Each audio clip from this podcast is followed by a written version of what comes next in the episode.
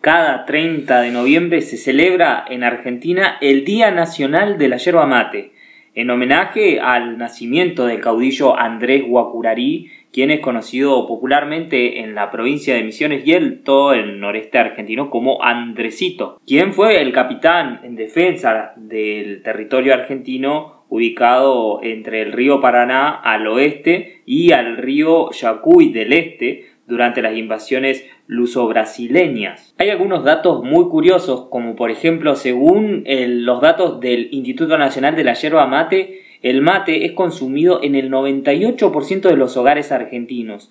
Siria es el mayor país importador de yerba mate en el mundo y hasta julio se llevaban consumidos 164 millones de kilos de yerba mate, lo que arroja un consumo anual per cápita de 4 kilos de yerba mate por persona en la Argentina. Según datos del Instituto Nacional de la Yerba Mate, en promedio se producen alrededor de 260 millones de toneladas de yerba mate por año. Sin duda, el mate es la bebida nacional por excelencia y se toma más que el agua en nuestro país. Comunicación Random presenta la información en FM Sueño. Noticias, actualidad, las voces de los y las protagonistas. En el aire del oeste.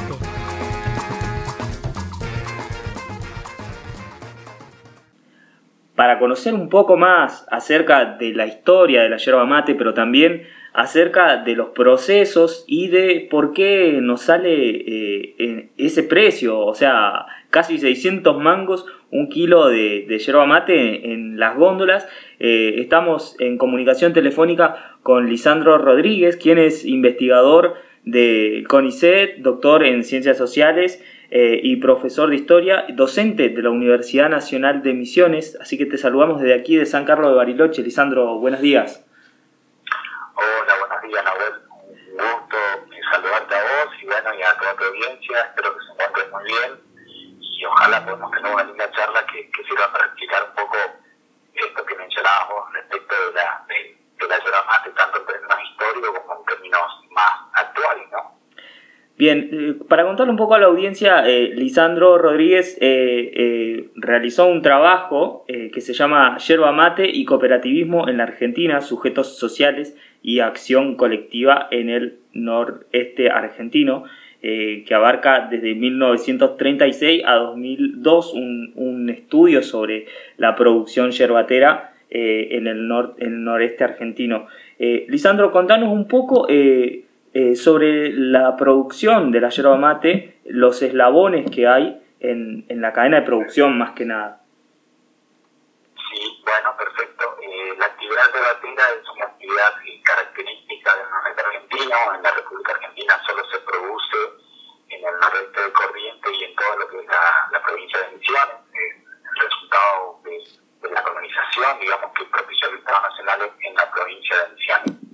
La producción propiamente dicha, o la agroindustria de la tierra, para, para hablar en términos más, más correctos, varios circuitos, si se quiere, podemos arrancar por la, por la producción propiamente dicha, que es la denominada hoja verde, esa hoja verde tiene un precio estipulado y a partir de allí se empiezan a definir el precio de la hoja verde, después pasamos al otro eslabón que debería ser el secado de la yerba mate. A partir de allí se obtiene la yerba mate canchada, que también tiene un precio estipulado, y luego esa yerba canchada, luego de ser estacionada, pasa a una etapa de molienda, y que es el otro eslabón, y el último que conocemos nosotros, digamos la mayor parte de la, de la población, digamos, es la comercialización que es ese paquete de yerba mate de medio kilo, de un kilo, hay, presentaciones de dos kilos o también, que es la que compramos en los supermercados, ¿cierto? O en distintos almacenes eh, donde venden el producto. Sí.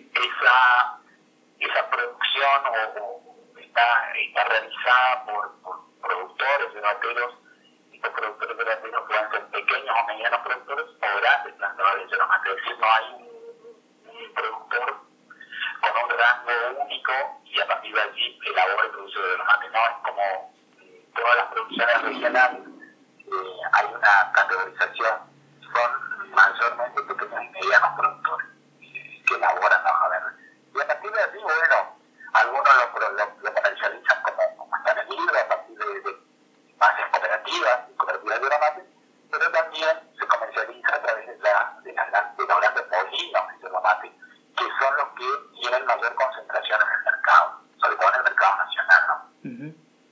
O sea, ¿y cuáles son los actores dentro de esa, de esa cadena de producción? O sea, tenemos los productores yerbateros por un lado. Sí, tenemos los productores yerbateros, que son los que tienen las plantaciones de yerba mate. y después tenemos distintos eslabones hasta llegar, como, como repito, la comercialización. Estos productores eh, cosechan, pueden, pueden realizar a, a, través de terceros, subcontratar y realizar la cosecha de la hoja verde. Sí. Actualmente tiene el kilo de la hoja verde está 39 pesos con, con 90, 36.90 es el, el, precio oficial. ¿Es, ¿Ese precio le pagan a los productores? Es, eso es lo que recibe el productor por kilo de hoja verde. Por kilo de hoja verde, bien. Por kilo de hoja verde. A ver, para explicar un poco mejor, para llegar al producto que nosotros conocemos, que es el paquete de yerba mate de un kilo, sí. necesitan aproximadamente 3 kilos de hoja verde si querés empezar a hacer los cálculos, digo. Claro. ¿No?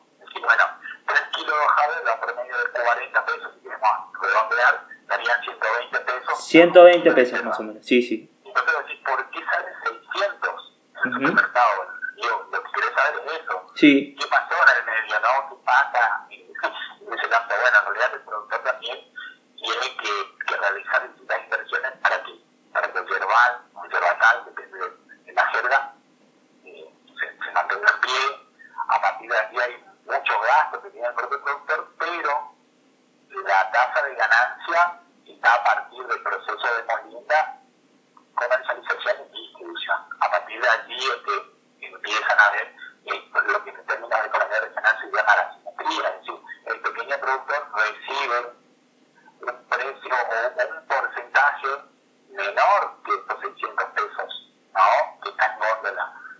Entonces, lo que nosotros debemos preguntar es qué pasa en esta cadena o en esta industria tan regionalizada, tan localizada, para que el productor argentino, para que el consumidor argentino pague 600 pesos en la góndola del supermercado. Me parece que ahí hay que, hay que fijar la óptica. Claro, en ese sentido, eh, ¿qué vemos? Eh, vemos eh, que en, en, todo caso el, el, precio aumentaría, los que se llevan, digamos, la mayor ganancia son los que hacen la molienda y el, y el, y el envasado del producto. Exactamente. Básicamente las últimas dos etapas. La etapa de molienda y comercialización es la que concentra en términos de ganancias la mayor tasa de ganancia, para la redundancia. Ellos son los que obtienen mayores tasas de ganancia. Y ahí, bueno, podrían explicar esa tasa de ganancia en función de distintos argumentos, ¿no? ¿Qué sé yo? El transporte, el propio empaquetamiento, hay un, varios argumentos. Esos argumentos igual parecieran ser no muy convincentes como para explicar la brecha tan marcada en lo que percibe el pequeño o mediano productor o productor yerbatero respecto a lo que está en góndola. ¿sí? Si hacemos el cálculo, repetimos esto de el promedio de 40 pesos al kilo de hoja verde, necesitamos 3 kilos de hoja verde para elaborar un kilo de yerba mate final, el producto final, vemos que la diferencia es abismal. Y entonces, el pequeño productor históricamente demanda precio justo o mejor precio para su producto, lo cual es lógico, digamos. Sí. Entonces, es fácil caerle al productor y decir, bueno, en realidad está 600 pesos kilo de yerba, mantiene lo que más quiere ganar, pero en realidad no es el productor el que gana. Son, sino estos sistemas concentrados de la molienda y la distribución. Para retomar, para, para contarle a la gente, también estamos hablando con Lisandro Rodríguez, que es investigador del CONICET, que creó un trabajo sobre la historia de la yerba mate y el cooperativismo en, en la Argentina. Eh, es de la Universidad Nacional de Misiones, es profesor de la Universidad Nacional de Misiones. Lisandro, contanos un poco eh, cómo está distribuido, eh, quiénes son los que concentran, digamos, eh, lo, la industria del envasado de yerba mate, quiénes son los, los, los propietarios de, de, esas empresas. Bueno, repetimos, no, no, no hay como un, un, un grupo, digamos, ¿sí? Uh -huh. De la agroindustria quiénes son productores únicamente y aquellos que eh, envasan y distribuyen, o sea, que hacen la venta. Generalmente los pequeños, productores pueden estar aglutinados en cooperativas de yerba mate, en cooperativas de productores yerbateros, y estas cooperativas tienen marcas que comercializan en la zona. ¿sí? Acá o algunas pueden distribuir por otros canales llamados mercados solidarios y pueden vender en otros puntos de la Argentina. Generalmente, nosotros encontramos en el país, en Argentina, digamos, encontramos marcas de establecimientos no cooperativos, que vendrían a ser empresas cooperativas. Y ahí, no, no sé si crees que lo puedo mencionar con nombres propios. Sí, sí, sí. Una de las más conocidas, digamos, es Tarahui. Tarahui. Sí, Tarahui es una marca muy conocida de la que está elaborada a partir de los principios de lo que son empresas cerveceras, ¿no? a partir de lo que son los principios cooperativos. ¿no? Entonces, tenemos Tarahui, CDC, ¿sí? son eh, marcas reconocidas en Argentina que están elaboradas a partir de este, este método, si se quiere. Entonces, son empresas que tienen un capital mucho mayor, obviamente, que una cooperativa cervecera, que tienen canales o circuitos de comercialización mucho más importantes que una pequeña cooperativa cervecera. Y la tasa de ganancia también es muy diferente, digo, tienen muchas tasas de ganancia. Entonces, estas empresas cerveceras son las que concentran la venta en las principales góndolas de los supermercados y supermercados que están en, en, en que están en, Buenos Aires, que están en Mendoza, que están en distintos puntos de la Argentina son los que tienen mayor tasa de ganancia. Por ahí nosotros no conocemos, o yo suelo decir, suelo preguntar cuando, cuando empiezo una charla, ¿cuántas marcas de yerba conocen? Y en la República Argentina se comercializan más de 200 marcas de yerba mate. Claro. Pero solo 10 establecimientos, o 12, si podemos agregar, concentran el 80% de la comercialización. Es impresionante. Es impresionante. Es impresionante, digamos. Entonces, eh, ahí nosotros vemos esa brecha muy marcada entre el pequeño productor que intenta persistir y establece mecanismos para persistir. Las cooperativas son algunos de, esos emprendimientos. Después en, Misiones se está actualmente, se está poniendo digo, en movimiento lo que se llama el consorcio de cooperación de batera, se llama Esperanza de Batera. Ese consorcio lo que busca es vender yerba mate cooperativa elaborada y producida a través de pequeñas cooperativas para tratar de de estar en el mercado, que los pequeños productores además sigan manteniendo su condición de productores y comercializadores. ¿sí? Porque si no llega un momento en que los productores van a únicamente producir o vender hoja verde y no van a tener ese rasgo de, vender con marca propia que está muy arreglado en la parte cultural y en la parte histórica del pequeño productor. ¿sí? Claro, sí, sí, sí. Si hacemos el recorrido histórico vemos que generalmente cada pueblo, cada cada pueblo de Misiones tenía una cooperativa y esa cooperativa llevaba un nombre con la que comercializaba la yerba mate. Entonces había, detrás de eso había un, acto simbólico, si se quiere decir, bueno, produzco esta yerba y la puedo vender con mi marca, uh la cooperativa o no, Claro. Eso estaría como peligro si aumenta la concentración los molinos los que absorben esta, este mercado. ¿sí? Hay que tener en cuenta que la yerba mate es una producción que se destina principalmente al mercado interno. ¿sí? El 87% de la producción se vende en el mercado argentino y el 13% restante se exporta. ¿sí? Nosotros ahí decimos, bueno, sí, ya es uno de los principales receptores de la más argentina, porque se toma más en Mirá qué loco, ¿no? Claro.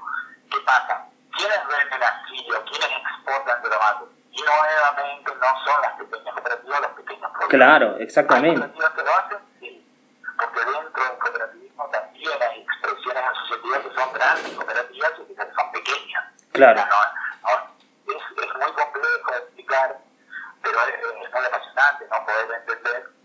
Y sobre todo lo que a mí me interesa recalcar es, bueno, está bien, nosotros podemos estipular que el precio, que es el precio final que pagamos en góndola, y es un precio elevado, pero no tenemos que hacer el vínculo directo que ese precio elevado se percibe el productor de materia. Exacto. Ahí hay una disociación. Está bien. Lisandro. Nosotros escuchamos constantemente que los productores siguen demandando precios justos, lo cual es lógico, repito. Y lo que hay que atender o lo que hay que fijar la óptica es en este proceso de concentración y en esta simetría cada vez más marcada entre los molineros y los pequeños productores. Lisandro. Lisandro, te agradecemos muchísimo esta conversación, nos, nos enclareció bastante, sobre todo teniendo en cuenta eh, cuando vamos a las góndolas por qué pagamos tan caro, quiénes están llevando la tajada de esta, de esta inmensa riqueza que sale de, de los productos yerbateros. Y bueno, nos explicaste un, un, poco para enclarecer cuál es, cuál es la injusticia de, en, dentro de esta producción yerbatera en, en, en, la provincia de Misiones y Corrientes. Yo le, agradezco un montón a ustedes por el contacto. Es bueno hablar de, de, de estas cosas más que pueda trascender un poco la frontera regional, ¿no? porque acá es como muy común el tema que podamos llegar con, esto a otro punto del país me parece sustancial.